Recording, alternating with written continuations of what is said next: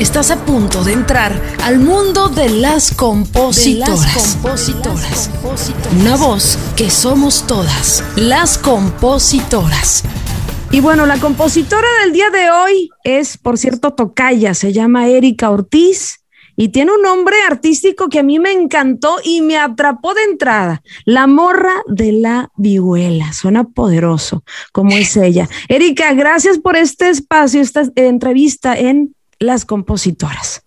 Hola, mi tocaya. Es un gusto para mí estar esta noche platicando aquí contigo, es poder platicar contigo.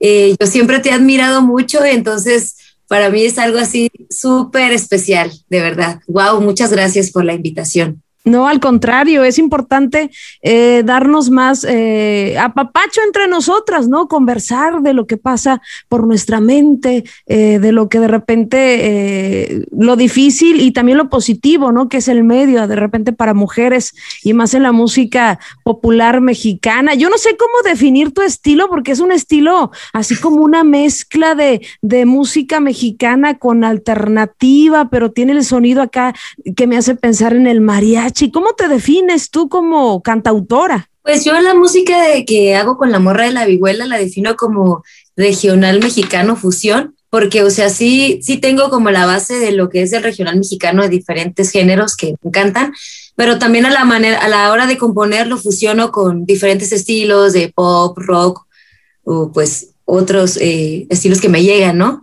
Me dejo fluir, y luego ya después, cuando ya hago la música, pues entonces ya yo ya le pongo más lo regional mexicano, ¿no?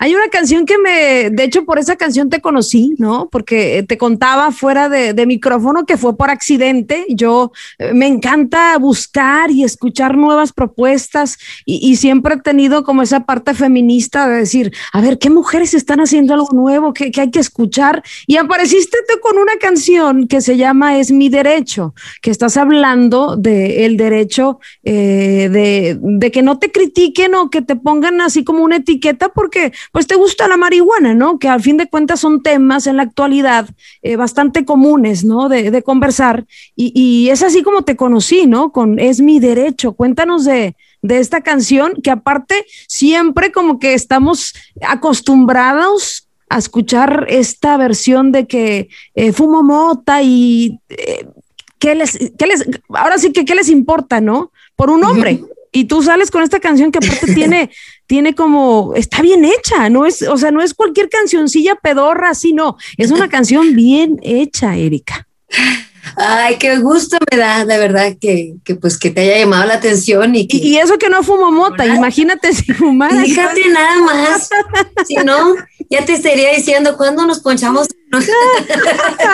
Oye, ¿cuándo nos ponchamos que una rola, Una rola, una rola. Uy, no, eso sería sensacional, hombre, un sueño. Déjame, antes de que te platique de la Es mi derecho, que yo viví un tiempo por allá en Los Ángeles antes de venirme para acá, para la Ciudad de México, y yo te escuchaba mucho allá que la ah. y, y, este y escuchaba varias de tus canciones que en ese momento estaban eh, rifando y todo y yo siempre decía ay cómo me gustaría poder un día componer con, con Erika Vidrio, qué, qué fregón.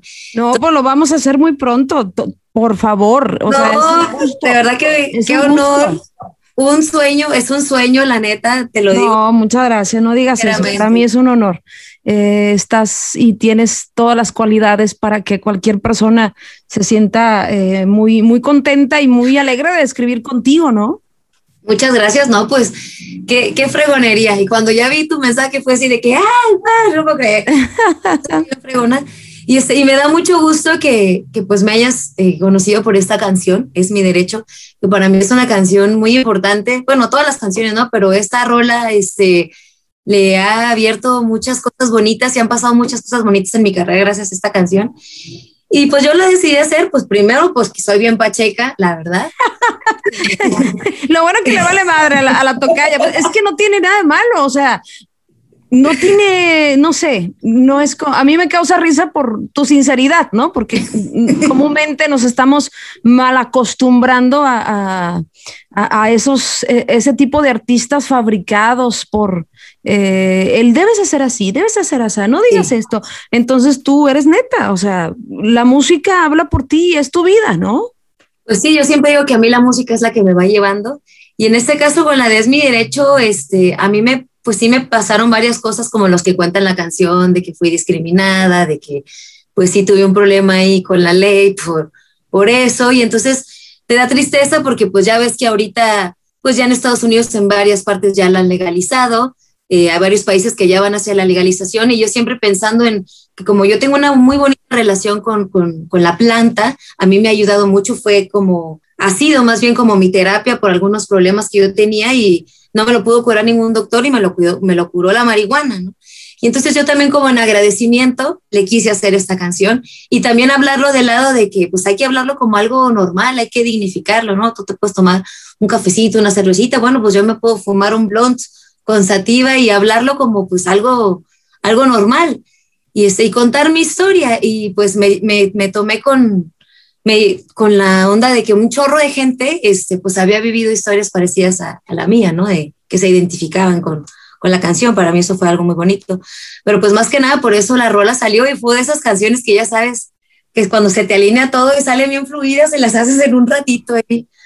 Guisando pareciera, pareciera mucha gente, mucha gente que no, no, no es creadora, ¿no? Como nosotras que hacemos canciones, cuando les decimos, es que fluyó solita eh, nosotros estamos tratando de decir que pareciera que una energía llegó así, ¡pum!, de golpe y, fluyó, porque hay días donde la energía, la inspiración o como quisieras llamarle, no fluye, ¿no? Entonces de repente la gente que cuando decimos, no, pues llegó solita, van a decir, esta sí estaba bien pasada, ¿no? Pero es una forma de decir que, que, que, solita se llegó. Y fíjate, ahí está el resultado, Erika el resultado es ese, que, la canción eh, está entrando en el gusto del público. A mí en lo personal me llamó mucho la atención y más me llamó que fuera una mujer, la compositora, que fuera eh, una mujer que le diera vida, ¿no? Eh, a esa, a la música también, porque es muy importante, ¿no? La parte musical. ¿Tú te clavas más en la letra, en la música o simplemente vas al par dándole a cada una su lugar? Pues me clavo en las dos sí soy como, este, me sale bastante darle como clavarme tanto en la letra como en la música, a veces van separadas. En este caso las de Es mi derecho sí me salió junta, o sea, me salió la melodía y la letra al mismo tiempo, que yo siempre le agradezco mucho al universo cuando pasa eso. Y a veces va que tengo la letra y ya me busco, me clavo buscándole una, una melodía, o tengo una melodía y me pongo a hacerle la letra, ¿no? Pero siempre este, intento que, pues que al mismo tiempo ya vaya quedando, ¿no? Las dos cosas. Retomando el, tema de es mi derecho, eh, este tema donde tú estás diciendo, eh, hablando de la discriminación ¿no? que has vivido por fumar marihuana, lo importante que es para ti esta planta, porque va más allá del libertinaje. O sea, tú ya eres un poquito, estás más clavada a, ver lo, positivo y, a, ahora sí que darle a la sociedad que de repente nada más se la pasa poniendo etiquetas. ¿Por qué crees que pasa eso? ¿Por qué eh, de repente hay cosas como la marihuana, ¿no? Que de repente hay una sociedad que la ataca mucho y que, no, ¿cómo puede ser? Y hay cosas que son, que son eh, no prohibidas o no, no sé, no tan habladas y, son peores, ¿no? O sea, como yo, yo, por ejemplo, yo fumo cigarrillos y eso me hace mucho más daño, ¿no? Entonces, eh, no hay como que un balance, ¿no? Es que yo creo que tiene mucho que ver con la programación, ¿no? Que tenemos mucho tiempo que nos, está, nos han estado diciendo una programación de la marihuana es mala, la marihuana es mala, pero no nos han estado diciendo el azúcar es mala y te llena de enfermedades y problemas desde que estás chiquito y te premian dándote una paletita diciéndote, ay, ya. Y es algo pues que es muy dañino para la salud. Y yo creo que es una cuestión de programación, pero creo que poco a poco todos estos prejuicios se han empezado a, a caer cada vez menos. Ahí todavía hay muchos, ¿no? Pero yo creo que por eso es importante también a través de la música dar más información y tumbarnos muchas de esas ideas que pues que en realidad no son, no son reales y que al contrario nos hacen pues mucho daño. A mí me da mucho gusto que ahora con esta canción pues a mí ya me han invitado a cantar aquí a los movimientos que hay para la legalización del cannabis. Ya tuve la oportunidad de cantar en, en frente al Senado de la República, donde está el Plantón 420, que es el Instituto Mexicano del Cannabis, y pues poderlos apoyar con mi música y, y llevar el mensaje también pues para que, para que pues empiece a cambiar esta programación, ¿no? Y, y pues podamos ser pues más libres y, no andemos juzgando. Pero hablando de esas etiquetas, Erika, en la parte de la música popular mexicana, que yo sigo insistiendo que todavía quedan eh, el micromachismo, el macromachismo y de todo, ¿no? ¿Cómo te ha ido a ti como mujer? ¿A qué te has enfrentado? Pues sí ha sido complicado, hay que decir la verdad, porque eh, todavía este, ya, ya está ahorita abriéndose más espacios para las mujeres y somos muchas mujeres que estamos pues echándole machín, yo tengo muchas amigas, compañeras talentosísimas que también están en la lucha, pero sobre todo, y tú lo sabes perfectamente, tú que eres una mujer muy exitosa como compositora del regional como artista, en el regional mexicano es muy complicado porque pues son muchísimos, pues más hombres los que están este, teniendo éxito, es como más complicado para la mujer que llegas con tu rola o algo, no te hacen caso o así. Siempre pues por la onda de que eres mujer, de que si cómo andas vestida, de que si estás gorda, de que si como estás flaca, no puede ser nada más, hey, yo vengo con mi música y traigo este rollo, ¿no? Pues, o sea, que luego entra, eh, luego, luego entra como el, el, el, cumplir, ¿no? Esos estándares de, ay, no, pero si, si no está bonita, pues no la recibo. No, pues es que si no está buena, pues ni le agarro el disco para escuchar sus temas, ¿no? Cuando debería de ser eh, eh, al contrario, ¿no? Por la música, cosa que no pasa con los hombres, porque tú ves a los compositores y están bien pinche gachos, güey, pero escriben muy bonito, pero yo te apuesto que no lleguen con un artista y, y, y los ven de pies a cabeza y dicen, no, bye, ¿no? Sí, claro. O sea, luego, luego te se están juzgándote o dándote por tu físico, pero no por tu trabajo, ¿no? Y es algo que pues muchas mujeres nos tenemos que enfrentar eso, no nada más de la música, en un montón de áreas, ¿no? Tristemente. Pero pues yo creo que el trabajo que estamos haciendo, eso es lo que nos está ayudando para que, pues lo que habla por nosotros, pues es nuestro trabajo, nuestro talento, que es lo que hacemos, ¿no? Pero sí es, es complicado. Por ejemplo, ahora con lo del cannabis, a mí me da pues gusto poder decir que soy de las primeras artistas aquí en México de regional mexicano, pues que está hablando de, pues del cannabis, ¿no? De ese tema, y pues a mí me encanta, sí, díganme artista regional mexicano el cannabis. Pero hay gente que sí se saca de onda, la verdad, que me dicen, ah, canijo, son de utilería tus churros, ¿o qué? Oye, es nada más para el video, es, ya ves, nada más para el video, en el video. Sí, sí, nomás, ¿no? Y pues a mí me da mucha risa, pero pues, parte de, pues de seguirle con su onda, ¿no? Como tú me dices.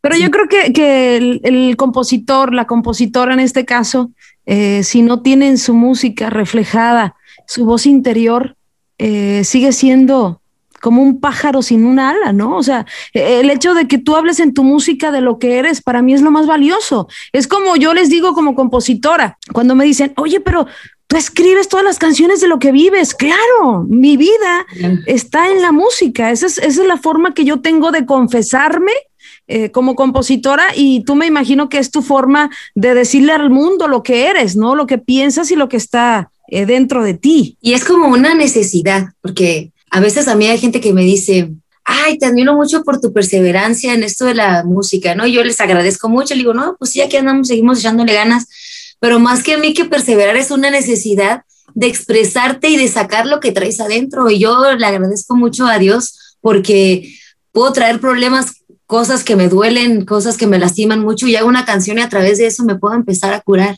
Y eso me ayuda pues para, para sacarlo y eso por eso la música es, es mágica, ¿no? Pero a mí sí me pasa de que casi todo lo que hago tiene que ser de lo que vivo y de lo que realmente pues estoy sintiendo para que ya pueda ser expresado y sea así como una necesidad de, ay, ya salió. Y, siempre ha sido Erika, eh, siempre ha sido Erika así, eh, anteponiendo lo que ella siente, o hubo un tiempo, un periodo donde le decían que cantar y, ella tenía que encajar con cierto ritmo, con ciertas letras y tenía que hacer eh, o ser lo que no era. Pues mira, te platico que yo empecé a cantar desde muy, muy chavita, muy morrita, y entonces, pues de muy chiquitita, pues yo no escogía mis canciones, ¿no? Sí me decían las canciones que tenía que cantar.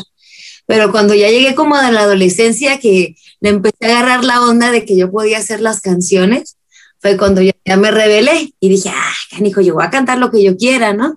Y me ha costado mucho trabajo poder cantar lo que, lo que yo quiera y ser, pues crear toda mi música y yo ser dueña de todo, porque pues es una chamba ahí que pues tú sabes que no es, no es fácil, pero al principio de morrita, pues sí, este, pues si mi papá me escogía las canciones, ¿no? Este, y mi gusto es, y la yaquecita, el sinaloense, ¿qué más te aventaba? Todas las de cajón, las de Rocío, sí. todas. Ah, no, pero son cancionzotas, sí. amigas.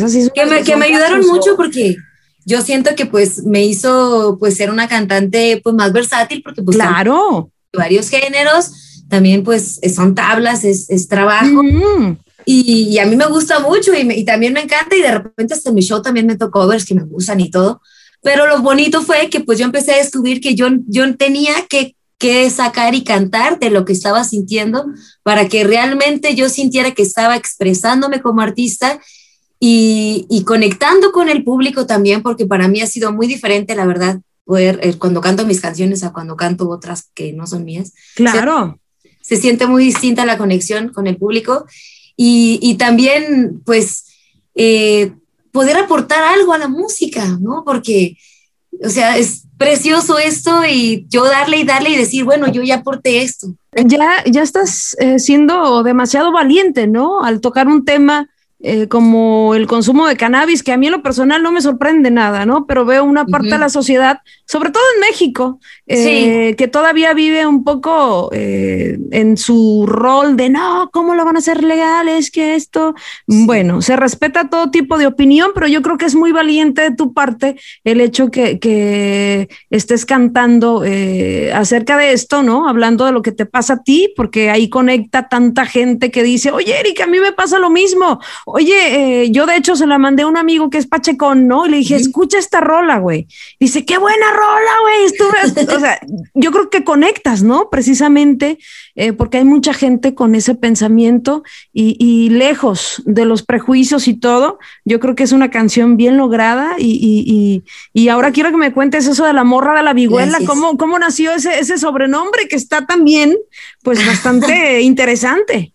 Pues mira, esto de la morra de la vihuela todo salió cuando me vine para acá, a la Ciudad de México, porque yo a todo mundo le digo, ¿qué onda, morro? ¿Qué onda, morra?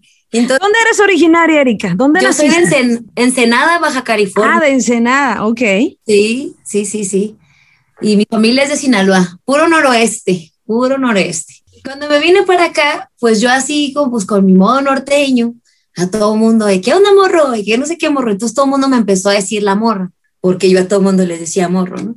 Ajá. Que ya tenía un ratillo acá, este, yo empecé como que a tocar más la vihuela, como que fue un instrumento que falleció mi papá y, y, yo de terapia, pues dije, pues la música es la terapia para el dolor y que me agarro la vihuelita y estarle dando. Entonces anduve aquí como que tocando mucho y entonces decían, ay, la morra con la vihuela, ¿no? Y un compa este, me, me sugirió y me dijo, oye, ¿por qué no? ¿Por qué no te pones algo que tiene que ver con la vihuela? No sé. Y yo dije, pues a mí todos me dicen la morra. De ahí nació la morra de la vihuela. Pues voy a hacer la morra de la vihuela, pero pues como que fue algo que se dio pues muy natural, ¿no? Y como ya me, empezaba a decir acá la raza aquí en la ciudad. Y pues dije, me aventé, dije, pues dale, chingas, voy a hacer la morra de la vihuela. Oye, alguien que fue importante en tu carrera musical, eh, tu familia, tus padres, ¿quién fue? Ahora sí que eh, esa persona que te impulsó, no solo, no solamente impulsar, ¿no? Esa persona eh, clave para que tú siguieras tu sueño la música o para que tú eh, te inspiraras y dijeras, yo quiero ser como él, yo quiero ser como él, ¿quién fue? Pues los que me inspiraron mucho a mí fueron mis papás, porque todo empezó porque ahí en la familia tenían un club como de artistas. Mi papá tenía ahí, andaba con un mariachi y, este, se juntaban varios artistas ahí en Ensenada.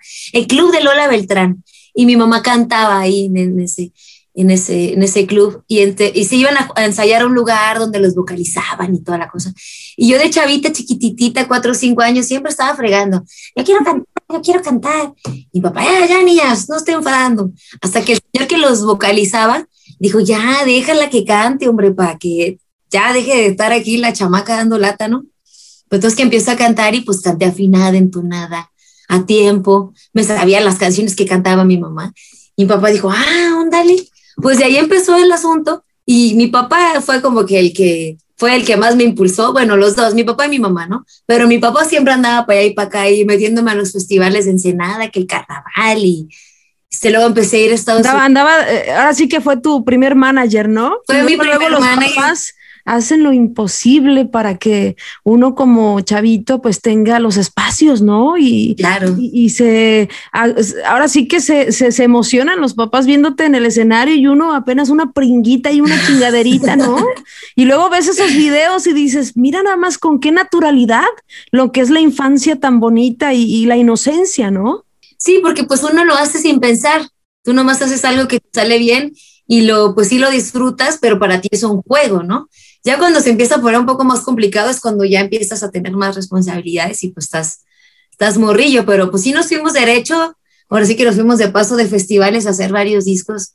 Ahí en Los Ángeles anduve cantando, me acuerdo de morrita, mi papá me cargaba para ahí, para acá, mi papá y mamá. Y él fue el que siempre me apoyó y pues yo ya además de grande, pues ya, pues dije, ya estamos acá, ya le seguí. Y siempre he dicho que a mí la música es la que me ha llevado, porque todo lo que he hecho en mi vida, todas las decisiones que he tomado para dónde se ha ido, han sido pues gracias a la música. La música me lleva. Y como compositora, Tocaya, ¿cómo te defines? ¿Eres una mujer que le canta, no sé, yo por ejemplo soy bien de desamor, o sea, yo si no escribo de dolor no lo gozo, no lo gozo. Entonces, tú como compositora, si te dijera una línea, escoge una línea, ¿cuál sería? Pues yo creo que me, me podría identificar como una compositora que escribe de lo que ve, de sus experiencias, pero de lo que me pasa, pero de lo que veo. Porque muchas cosas sí son que me pasan a mí, pero muchas cosas también son como historias. Me gusta Eres como muy observadora, ¿no? Porque yo checo en tus canciones y tienes unas canciones muy pícaras, muy interesantes. Mira, te voy a dar, eh, de hecho estaba escuchando una canción eh, hace un rato que me aventé aquí todo tu playlist es una canción. Eh, bueno, la, Buchón es muy buena esa canción de la, la La, retaguardia orgullosa, o sea, qué título estás más así como que la retaguardia orgullosa que hablas de que la moda pues es eh, la nacha, ¿no? O sea, el, el, eh, ¿Te refieres a, que todas las mujeres se quieren operar el, trasero o, Pues no, no nada más hablo de las mujeres, también de los hombres. Hablo, o sea, como que es mixto de los dos, porque más que nada me centro en que la nalguita es lo de hoy, es algo que pues que ha pegado mucho, que está muy de moda, que tengas una buena retaguardia, este, y platica como tanto, por eso una parte digo, con sus tangas unisex, porque pues también los muchachos también andan bien preocupados por traer su trasero redondito y paradito. Y, este, y a mí se me ocurrió esa canción observando, viendo, estaba yo en televisión, un canal de videos, en mute, lo tenía así en silencio, y todos los videos al hilo eran con la... Pero ya sabes, a todo lo que...